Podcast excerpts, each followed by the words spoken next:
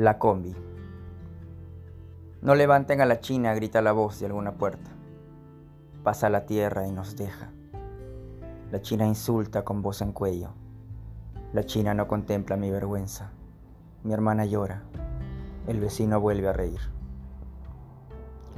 Viajo en esta combi, acurrucado a una moneda. Somos tres que viajan con 50.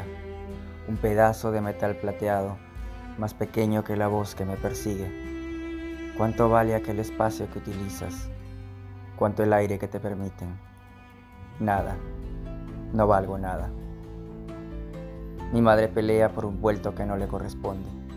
Olvido cambiar el sol por dos vergüenzas más pequeñas, dos mitades que nos llevan y regresan fingiendo no ser caridad.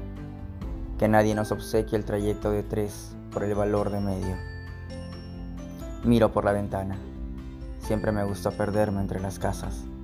Acomode a sus hijos, repite el cobrador. Me aferro a la palabra que brota de la China, a la moneda que me entrega para pagar. Observo al hombre que no nos mira, su mano sosteniendo el cuerpo, aferrado al óxido de un día igual de duro que cualquier otro. Me aferro a la China esperando que me encuentre.